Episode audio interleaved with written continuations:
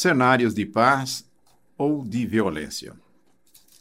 Temos notado ultimamente com uma certa frequência uma série de episódios que têm mobilizado a opinião pública, ou para ser mais preciso, tem produzido grande indignação, revolta entre todos que tiveram conhecimento desses acontecimentos.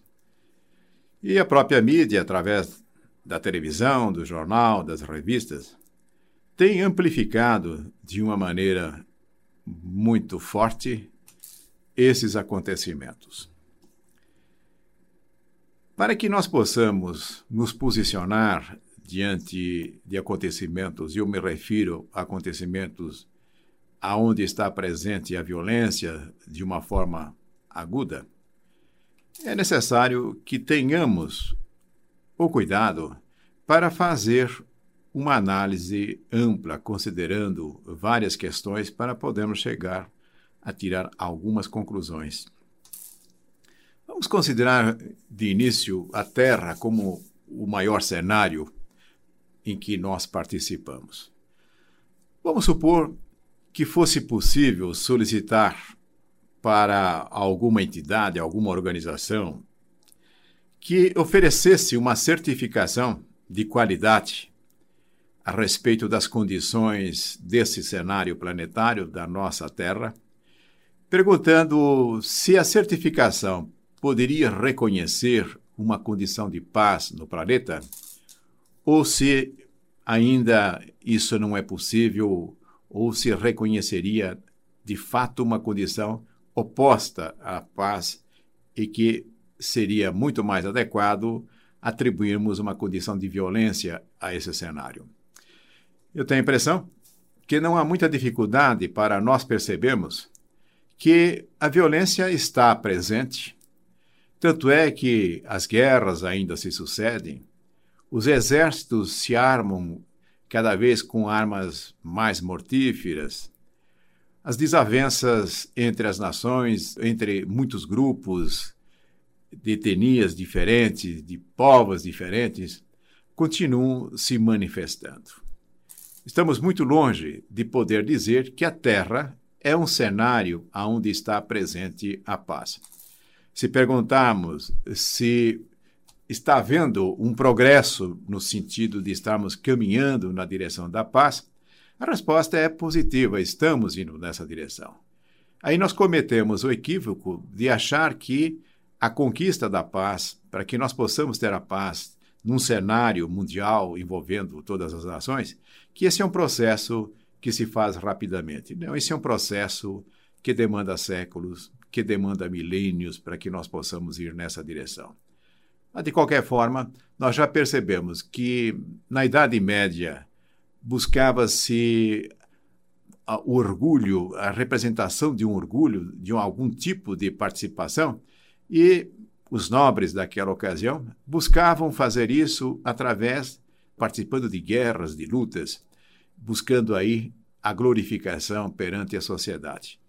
Hoje, pelo menos em relação a guerras, nós não a fazemos com esse propósito para exaltar o valor dos guerreiros. Hoje busca-se isso em outros campos, no campo do esporte, no campo da, da fama artística e outras. E já não se reconhece de que buscar esse tipo de reconhecimento através da luta, da violência, não é um bom empreendimento. Ainda que continuem existindo muitas guerras, muitas lutas, já não se faz com tanta frequência. Não faz muito tempo, nós sempre tínhamos algum conflito expressivo em andamento. No caso, hoje, nós, ao término da Segunda Guerra Mundial, nós percebemos que tem havido conflitos, mas não na extensão de que costumava acontecer anteriormente. Isso é para deixar claro que a conquista da paz é um processo que requer muito esforço, muito empenho e muita compreensão também de como é que se faz isso. Mas se nós descemos para cenários que estejam mais próximos de nós, poderíamos perguntar: e no nosso país, no nosso Brasil, que tipo de certificação nós poderíamos conseguir? É um cenário de paz ou é um cenário onde está presente a violência? A vivência do dia a dia, especialmente nos grandes aglomerados urbanos, nos leva a concluir que também não podemos encontrar condições para dizer que a certificação em relação ao nosso país fosse no sentido de reconhecer um cenário de paz. De fato, não é. Se formos ainda para cenários mais restritos, consideramos a nossa cidade, pode ser que o cenário que a pessoa venha considerar seja uma pequena cidade distanciada dos grandes centros urbanos, aí provavelmente vai encontrar condições mais aproximadas daquilo que pudesse ser um cenário de paz. Mas especialmente nas regiões metropolitanas, que é um fenômeno recente na organização social do mundo. Isso não tem mais do que 50, 60 anos, a existência desses grandes aglomerados, como é o caso da nossa região metropolitana de São Paulo, que congrega cerca de 20 milhões de pessoas. Isso tá, traz toda uma situação nova que nós não conhecíamos anteriormente e que precisamos aprender a lidar com isso. Mas esse cenário é muito, muito amplo ainda. Nós podemos descer ao nosso bairro, à nossa rua, mas onde eu quero chegar é um cenário muito próximo de nós, que é o nosso lar, a nossa casa, aonde nós nos reunimos com os nossos familiares, com os nossos pais, com os nossos filhos, com os nossos irmãos, com os parentes de uma forma geral. E aí, que tipo de certificação nós podemos dar? O nosso lar, o lar da maioria das pessoas, é um cenário aonde se pode atribuir essa qualidade de paz? Nós temos números que apontam de uma forma preocupante na outra direção. Em cerca de 30% dos lares, notem, 30% dos lares, registra-se violência física, onde as pessoas se agridem fisicamente, produzindo lesão, muitas vezes levando até a perda de vidas. 30% dos lares registram a violência física. Mas a violência não se expressa apenas através de agressões físicas. Ela pode estar presente na verbalização, na comunicação em que nós fazemos falando uns com os outros. E fazemos também de uma forma em que o nosso íntimo, as nossas condições emocionais, pode representar emissões de vibrações de acordo com como é que está o nosso mundo interior, e na medida que ele possa estar desajustado, as emissões vibratórias nossas não serão vibrações de paz, pelo contrário, será de desarmonia.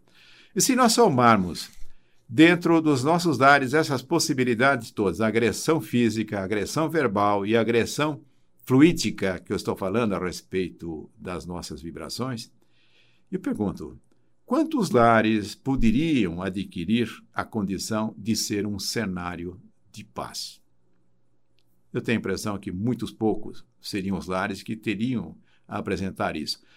Em todo caso, ao apresentar esse quadro, a intenção não é mostrar uma situação desesperadora, ao contrário, porque nós percebemos que há caminhos para que nós possamos ir na direção da paz. Mas antes de começarmos a considerar esse, esse caminho que nós podemos trilhar, eu quero ainda analisar mais um cenário. Esse cenário é o nosso mundo íntimo. Cada um de nós pode perguntar a si próprio: e o meu mundo interior? Na medida em que o mundo exterior expresso nesses cenários do planeta, dos países, das cidades, apresentam esta condição aonde prevalece a violência e nesse nosso mundo particular, nesse nosso mundo interior, como é que estão as condições? Nós vivemos no nosso mundo interior segundo uma proposta de paz, segundo uma proposta de harmonia. Como são os nossos pensamentos? Como são as nossas palavras? Como são os nossos atos? E podemos começar analisando em relação aos nossos atos quando estamos em contato com as outras pessoas, que pode ser no trânsito, pode ser no trabalho, pode ser em, em, situações onde possa estar acontecendo algum tipo de divergência. Como é que nós nos comportamos em situações como essas? Utilizamos de recursos que estejam mais voltados para a violência ou sempre procuramos superar as dificuldades utilizando aquilo que seria um recurso de paz e de harmonia. E para que nós não deixemos nenhuma dúvida, quando nós estamos falando de paz, não consigo desassociar a paz de amor. É impossível produzirmos paz sem que estejamos exercitando essa capacidade de amar o próximo. Dessa forma, nós podemos chegar rapidamente à conclusão: não é de se estranhar acontecimentos como esses que têm preenchido a, a mídia nas suas diversas modalidades nos últimos tempos, não registrassem coisas que tenham nos levado a, a tanta indignação, a tanta revolta. Porque os cenários em que nós oferecemos, nos seus valores mais agregados ou menos agregados, em termos mundiais, em termos nacionais, em termos de cidade ou da nossa própria casa, não é um cenário propício para que começássemos a registrar de uma forma sistemática, através dessa mesma mídia, notícias dizendo: olha, a paz está prevalecendo. Veja, tal e qual acontecimento vem nos mostrar que hoje nós estamos totalmente empenhados na realização da paz. Continuando com o tema de hoje, cenários de paz ou de violência.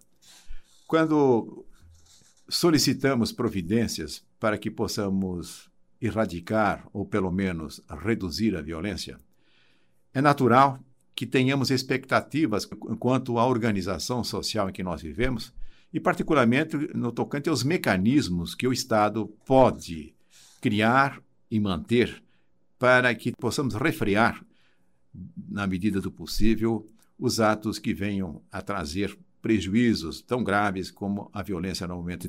Mas é bom entender o seguinte: ainda que nós tenhamos leis que sejam ajustáveis às, às nossas condições sociais, que nós tenhamos instrumentos de manutenção da lei, que tenhamos recursos de uma polícia eficiente, que tenhamos uma, uma, justiça que haja também prontamente. Se nós imaginarmos dentro da maior eficiência possível todos esses mecanismos, e que é natural que nós procuremos ir na direção de aperfeiçoar todos esses mecanismos. Sem esquecer, é evidente, também todas as possibilidades de se prevenir através da educação, através da elevação de consciência das pessoas, mostrando que o caminho da violência não é o caminho que pode nos levar onde nós queremos. Mas, como disse, todo o aperfeiçoamento desses mecanismos sociais não irá conseguir resolver essa questão.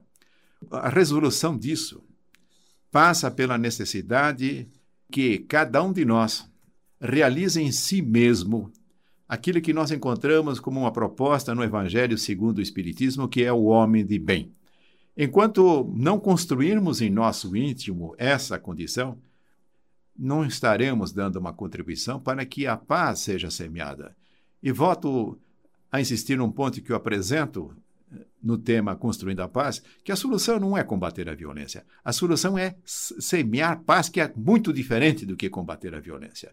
As propostas de combater a violência, se nós vamos examinar, têm o defeito de também serem propostas de violência.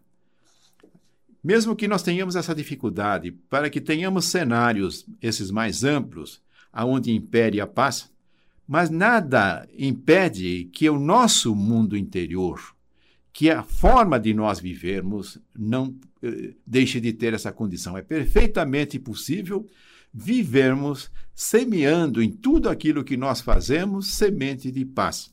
E para isso nós precisamos fazer com que os nossos atos tenham essa, essa condição. Como, por exemplo, dirigir no trânsito de uma forma pacífica, relacionar-se com as pessoas de uma maneira gentil, usar palavras que possam fortalecer e animar as pessoas a buscar o crescimento na direção de serem agentes da paz.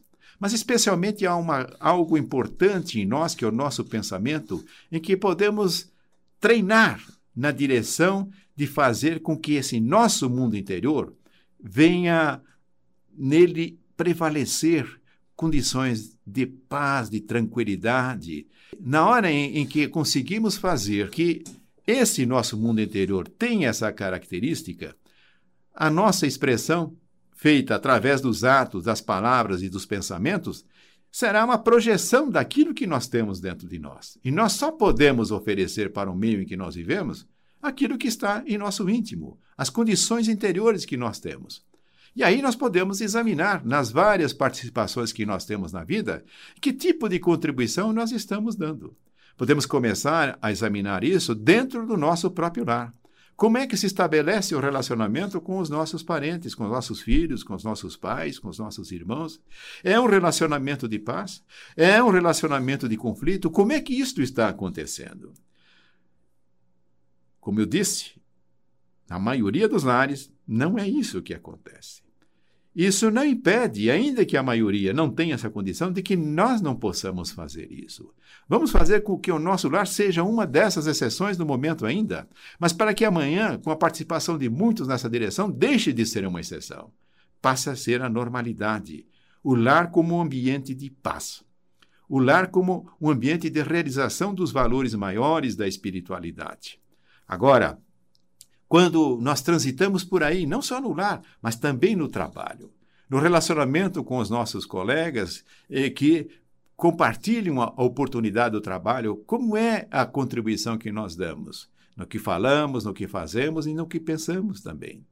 Se nós estivermos alimentando esse nosso mundo interior com essa condição de paz e tranquilidade, nós também vamos beneficiar o ambiente onde nós trabalhamos com essa qualificação. E se nós estivermos nas mais diferentes situações, procurando cultivar esta condição de paz e de harmonia, sem dúvida vamos começar a perder o interesse em alimentar o nosso íntimo com aquilo que possa despertar a nossa revolta, o ódio, o ressentimento. Iremos nos transformar em agentes da paz. Assim não teremos mais interesse em ficar assistindo filmes de violência, não teremos mais o interesse de ficar assistindo aqueles que simplesmente apavoram com os problemas e não apresentam soluções.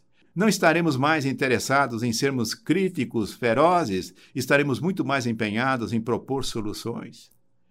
Estaremos atendendo o ensinamento maior de Jesus. Ele diz para amarmos a Deus sobre todas as coisas e ao próximo como a si mesmo. Podemos ainda colocar a proposta da seguinte forma: vamos fazer aos outros aquilo que nós gostaríamos que fizessem. Quando analisamos, portanto, esses conflitos, esses acontecimentos tristes que têm envolvido a comunidade em que nós vivemos, em que a mídia vem colocando de uma forma crua para a nossa consideração, mas que analisemos isso dentro de uma perspectiva aonde os nossos olhos sejam direcionados pela paz, pela tranquilidade, porque do contrário, se transformamos a indignação em ódio, no lugar de nós estarmos procurando a justiça que tanto nós falamos, continuaremos insistindo em algo que não é justiça, que é algo que alimente ainda o nosso propósito da vingança. E se nós tivermos dúvida quanto a como encarar essas coisas, como agirmos diante de situações como essa, se tivermos dificuldade com, em relação a isso, nós podemos simplesmente fazermos uma pergunta: o que Jesus faria numa situação como essa? Ou ainda, se eu perguntar a Jesus como proceder, como receber esses acontecimentos, como analisar, que propostas fazer Jesus, o que será que Jesus ensinaria? Ele iria recomendar alguma atitude de violência? Eu acredito que não. Porque todo o seu ensinamento sempre se revestiu de doçura, de paz, de tranquilidade, de elevação do nosso mundo interior. Tanto é que ele sempre insistiu na necessidade não só de cuidarmos das nossas exterioridades, mas que o importante é aquilo que sai de nós. E o que deve sair de nós em momentos de desafios em que a violência possa estar trazendo os desconforto é que nós, dentro de nós, possa refletir um mundo de paz.